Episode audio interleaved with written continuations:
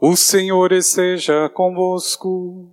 Ele está no meio de nós. Proclamação do Evangelho de Jesus Cristo segundo Lucas. Glória a vós, Senhor.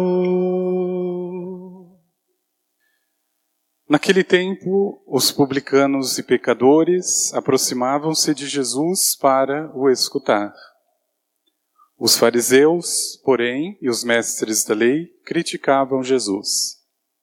Este homem acolhe os pecadores e faz refeição com eles. Então Jesus contou-lhes esta parábola. Um homem tinha dois filhos. O filho mais novo disse ao pai: Pai, dá-me a parte da herança que me cabe. E o pai dividiu os bens entre eles.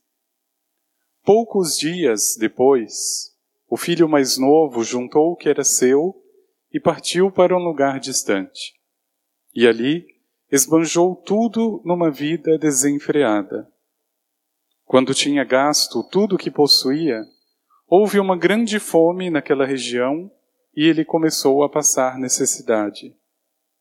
Então foi pedir trabalho a um homem do lugar que o mandou para o seu campo cuidar dos porcos.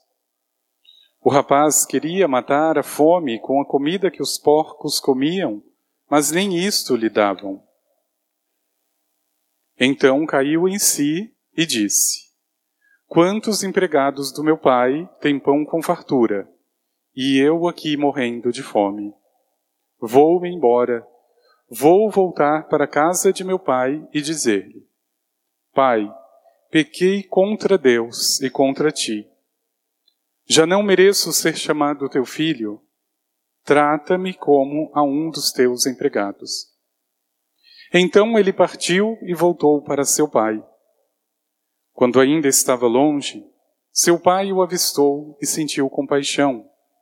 Correu-lhe ao encontro, abraçou e cobriu de beijos. O filho então lhe disse: Pai, pequei contra Deus e contra ti já não mereço ser chamado teu filho. Mas o pai disse aos empregados: Trazei depressa a melhor túnica para vestir meu filho. E ponde um anel no seu dedo e sandálias nos pés. Trazei um novilho gordo e matai-o. Vamos fazer um banquete. Porque este meu filho estava morto e tornou a viver. Estava perdido e foi encontrado. E começaram a festa. O filho mais velho estava no campo. Ao voltar, já perto de casa, ouviu música e barulho de dança, então chamou um dos criados e perguntou o que estava acontecendo. O criado respondeu: É teu irmão que voltou. Teu pai matou o novilho gordo, porque o recuperou com saúde. Mas o filho ficou com raiva e não queria entrar. O pai, saindo, insistia com ele. Ele, porém, respondeu ao pai: Eu trabalho para ti há tantos anos, jamais, deso jamais desobedeci a qualquer ordem tua, e tu nunca me deste um cabrito para eu festejar com meus amigos. Quando chegou esse teu filho que esbanjou teus bens com prostitutas, mataste para ele o novilho cevado. Então o pai lhe disse: Filho, tu estás sempre comigo e tudo o que é meu é teu. Mas era preciso festejar e alegrar-nos, porque este teu irmão estava morto e tornou a viver, estava perdido e foi encontrado. Palavra da salvação. Glória a vós, Senhor. Eu me levantarei voltarei para a casa do meu pai. Meu irmão, minha irmã, veja. Um dos momentos mais difíceis para o ser humano é deixar a casa do pai.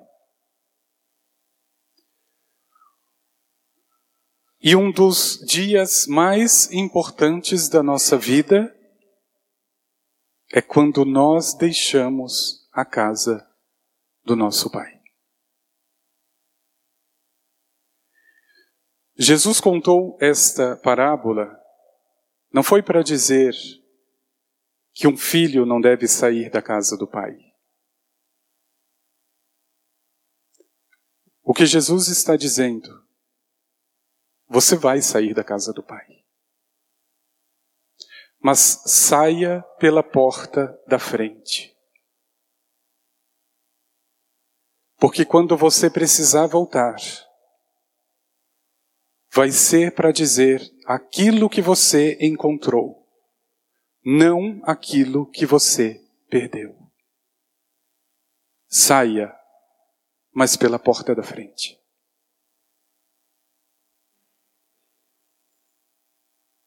Quem sai pela porta da frente, volta. Volta. Não precisa se envergonhar. Mas nem todo filho é igual. O Senhor está falando de dois filhos.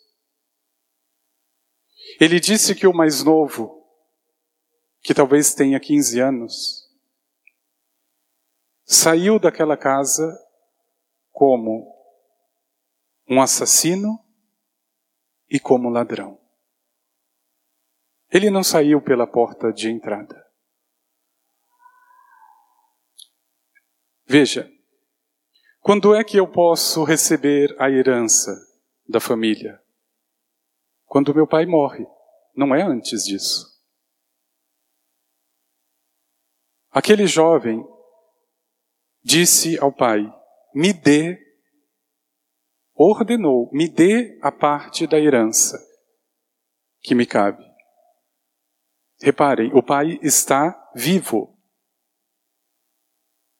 Mas para aquele menino, pedir a herança significa dizer: o que me importa não é você, são os teus bens.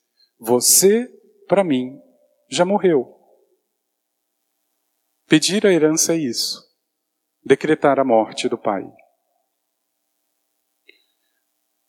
Ele sai primeiro como um assassino, porque ao pedir a herança ele já matou o seu pai e ele sai como um ladrão. Um ladrão. Meu irmão e minha irmã, veja, o caminho natural do ser humano é esse. Seria muito estranho você chegar aos 40 anos e continuar na casa do teu pai. É claro que pode acontecer, mas a ordem normal das coisas não é assim, e nós sabemos que não é.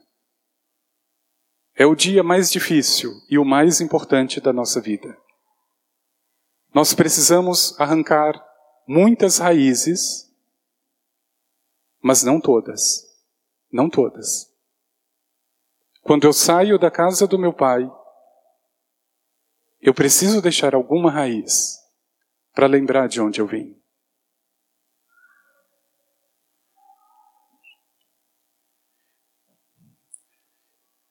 E quando eu saio por esta porta da frente, eu sei que eu posso voltar um dia e dizer para Ele: Senhor,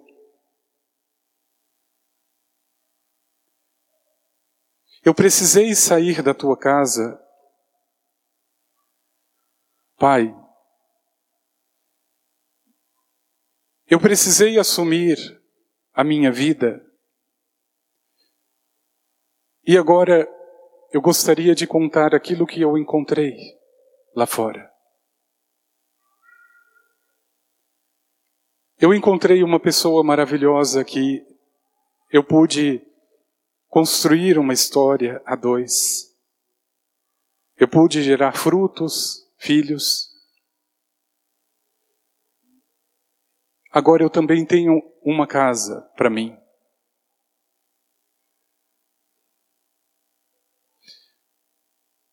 Meu irmão, minha irmã, veja. Às vezes você pode sair da casa do teu pai e talvez os planos que você fez no dia da saída fossem os melhores, os melhores. Eu não acredito que eu saia de um lugar bom, escolhendo um lugar pior.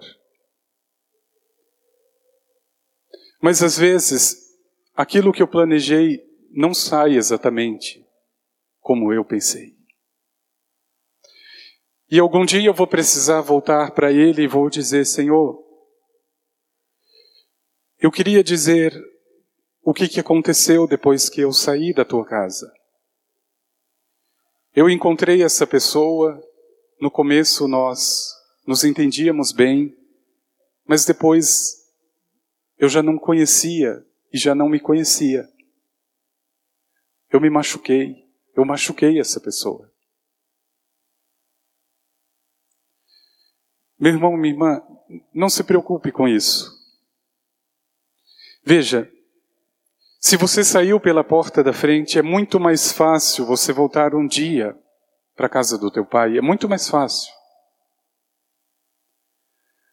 Quando nós não saímos, quando eu não consigo sair por algum motivo, por onde eu deveria, é muito difícil voltar, muito difícil voltar. Não por causa do Pai, porque o Evangelho deixa mais do que claro. O que importa nesta parábola não é o filho mais novo, muito menos o mais velho. O que importa é o Pai. A palavra que mais se repete nesse trecho de Lucas capítulo 15, Pai. Pai e Pai. Nem a palavra Deus aparece tanto nesse trecho, é o Pai. Por que Deus? Veja, em algum momento você vai tomar uma decisão que parece ser a mais acertada de todas. Só tem um problema. Todo mundo está dizendo: não faça isso, que não vai dar certo. E você faz. Você faz. Meu irmão e minha irmã, veja, eu não estou dizendo que as coisas vão acontecer e vão dar certo sempre. Mas sempre existe algum anjo na nossa vida, e muito mais do que um, para lembrar o que Deus espera de um filho quando sai de casa. Sempre tem alguém. Não pode ser a teimosia maior do que a docilidade. Mas você insistiu e, de algum modo, você quis pagar o preço por isso. Meu irmão, minha irmã, não esqueça: você saiu da casa do Pai e você tem um Pai maravilhoso. Ele vai te abraçar se você voltar. Ele vai te beijar se você voltar. Você fez todas as coisas erradas e da própria cabeça, mas pelo teu pai, não. Você pode voltar. O que eu estou dizendo é que nessa casa também tem um irmão mais velho. Esse é o problema. Esse é o problema. Das vezes que eu errei e que eu precisei voltar para a minha comunidade, eu sempre encontrei alguém que sabia mais do que eu. Eu sempre achei alguém que pensava ser melhor do que eu. Eu sempre encontrei alguém que se dizia maior em algum aspecto. Ele só esquecia de alguma coisa, de uma coisa. Ele estava servindo um Deus que nem ele conhecia. Eu trabalho para ti há tantos anos e nem um cabrito você me deu para comer com meus amigos. Eu ajudo na pastoral do dízimo há tantos anos e ainda tenho que escutar isso. Eu ajudo na catequese a minha vida inteira e ainda sou obrigado a passar por esse sofrimento. Sempre vai ter um irmão rancoroso, mal criado, ressentido na casa do Pai. Então se prepare. Se prepare. Volte. Porque no final das contas, o que conta não são estes irmãos rancorosos. Eles vão responder para Deus: volte para a casa do teu Pai. Quem te conhece é Ele. Quem te ama é Ele.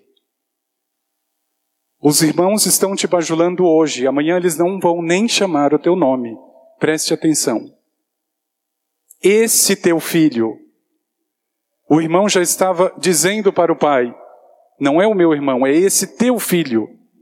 E o pai precisa da paciência para lembrar: esse teu irmão estava perdido e ele voltou.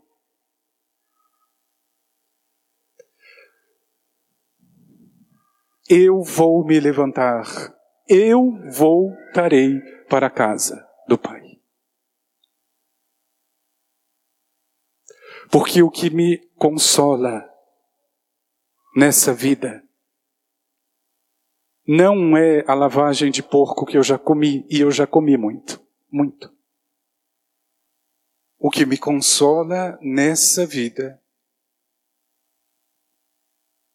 é o beijo do meu Pai. É o abraço do meu Pai.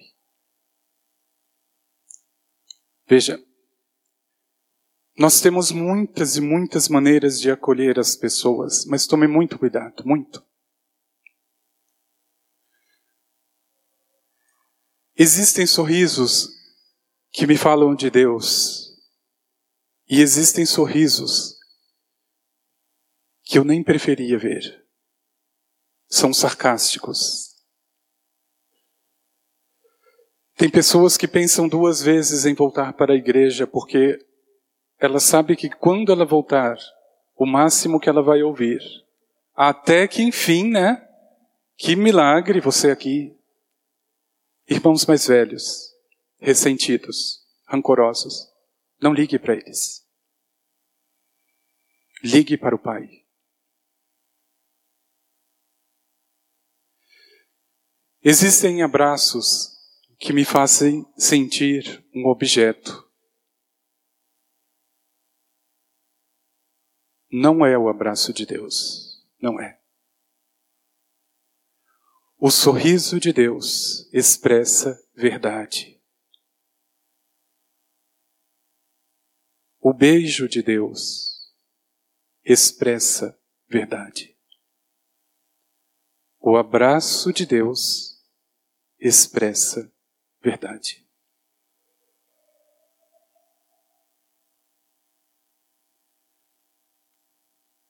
Quantos sorrisos me destruíram pelas costas. Quantos abraços me usaram como objeto.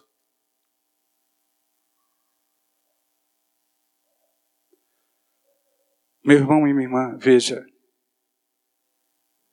essa palavra, ela precisa fazer parte da tua história. É mais do que uma palavra, eu diria que é uma decisão. Eu vou me levantar. O que que eu fiz? Pouco importa. O que que eu gastei lá fora? Não importa. Se eu já senti o abraço dele, nada nessa vida mais importa. Nada. Não fique com os irmãos mais velhos. Não vale a pena. Aliás, a gente vai perder eles também. A única coisa que você nunca vai perder, nunca, é o abraço do Pai. É aquele momento onde tudo faltava e nada faltava, porque Ele está lá.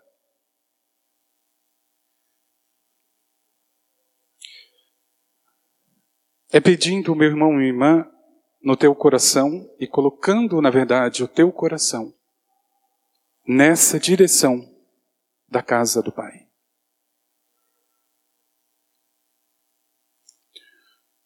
Faça, pelo amor de Deus, o esforço para sair pela porta da frente, sem precisar se envergonhar.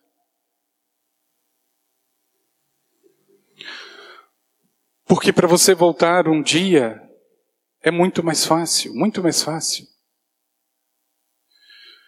O grande problema é começar a tomar a vida nas próprias mãos, as próprias decisões, e depois esperar só o julgamento dos irmãos que sempre são melhores, sempre sabem mais do que nós, dos irmãos que já estão salvos, não precisam mais de salvação.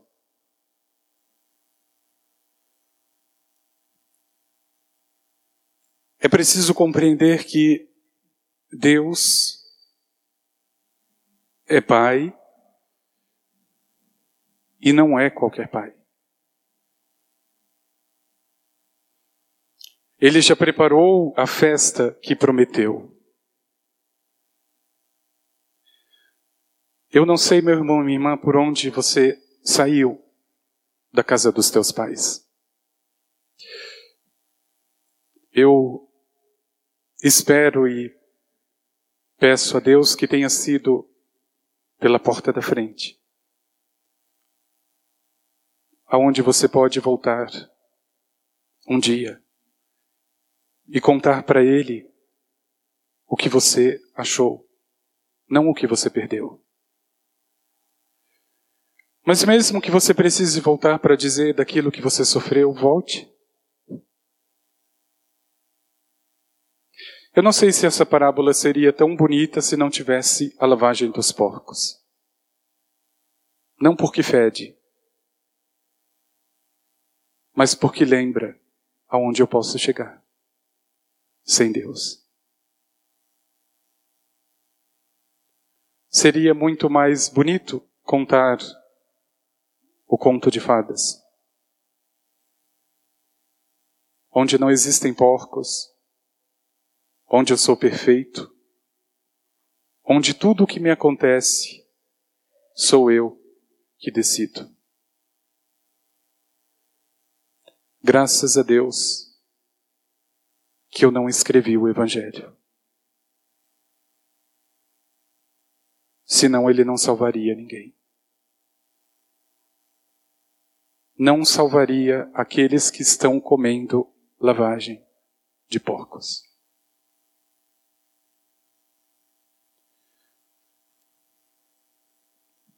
Pede, meu irmão e minha irmã, no teu coração ao teu pai. Pai, eu pequei contra Deus e contra ti. Eu não consegui sair pela porta da frente. Em algum momento eu machuquei, em algum momento eu fiz da minha própria cabeça.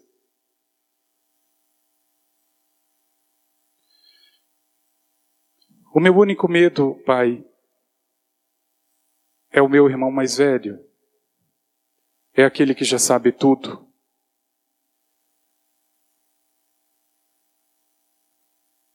Mas a minha verdadeira esperança não é o meu irmão mais velho.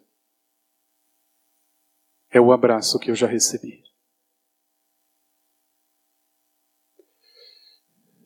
Feche a carta e mande para ele. Aliás, Aquele jovem não precisou enviar a carta. O pai saiu mil vezes naquela estrada para encontrar. Por que, que eu demorei tanto para voltar para ele?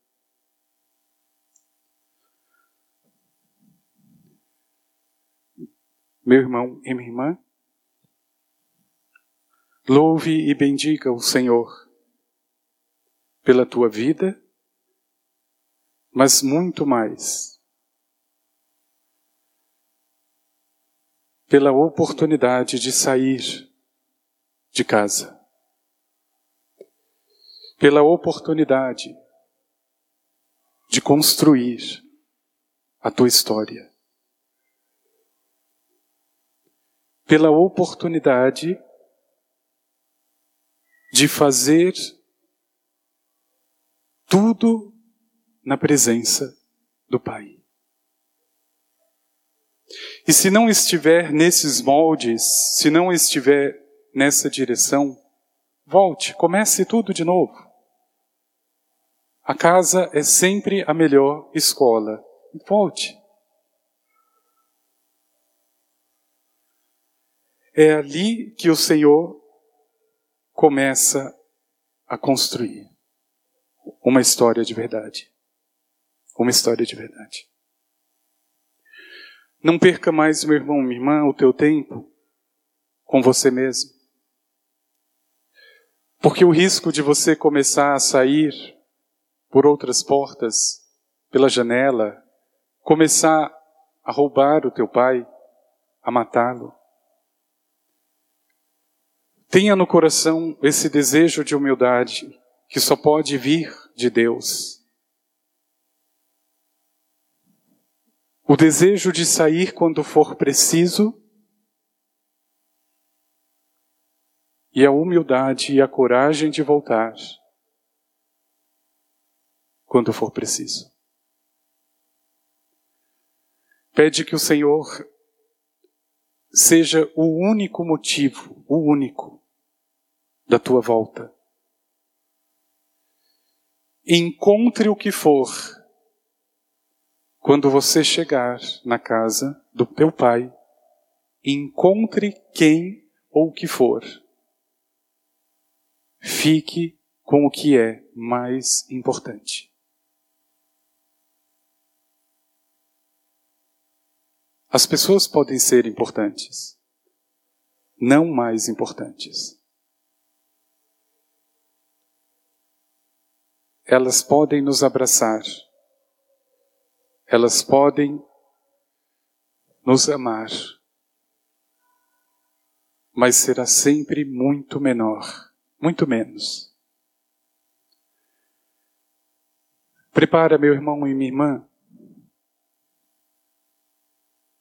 Prepara a tua viagem. A tua viagem de saída, ou se você já saiu, a tua viagem de volta. Lembrando que você tem uma razão para voltar. Uma razão para voltar.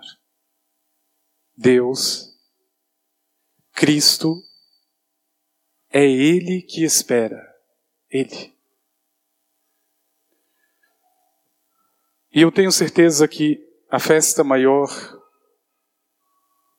eu ainda não conheço.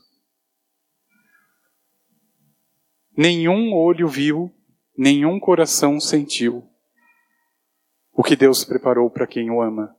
Nós não sabemos ainda. Mas é a melhor festa que Deus poderia fazer. Não perca mais o teu tempo. Não perca mais a tua vida. com os teus caminhos, com os teus atalhos, que te façam sentir vergonha de voltar um dia para o Pai. Não perca. É confiando ao Senhor e colocando no Senhor a tua vida que você pode sair. Tranquilo, vá. A experiência de Israel na primeira leitura que nós ouvimos é maravilhosa. Diz a palavra que quando aquele povo chega na terra prometida, Deus deixa de mandar o maná. O povo começou a colher os primeiros grãos de trigo. No dia seguinte, o maná já não caía mais. Olha que coisa maravilhosa. A pedagogia de Deus é essa. Eu cuidei de você, Israel, durante 40 anos nesse deserto. Você não tinha onde plantar o trigo, então eu dei o maná. Você hoje já está na terra prometida. Você tem braço, você tem pernas, você planta o teu trigo e você já não precisa mais do meu maná. Você pode sair de casa agora. E quando você precisar voltar, você vai voltar como um homem de verdade, como uma mulher de verdade, com frutos nas mãos. Você não vai ficar esperando por mim. Veja como Deus é lindo. Ele cuida de mim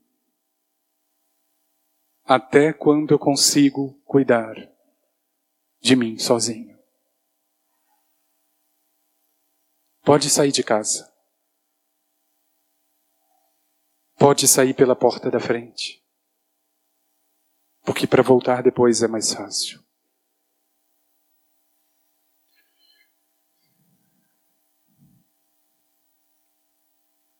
Vamos pedir ao Senhor.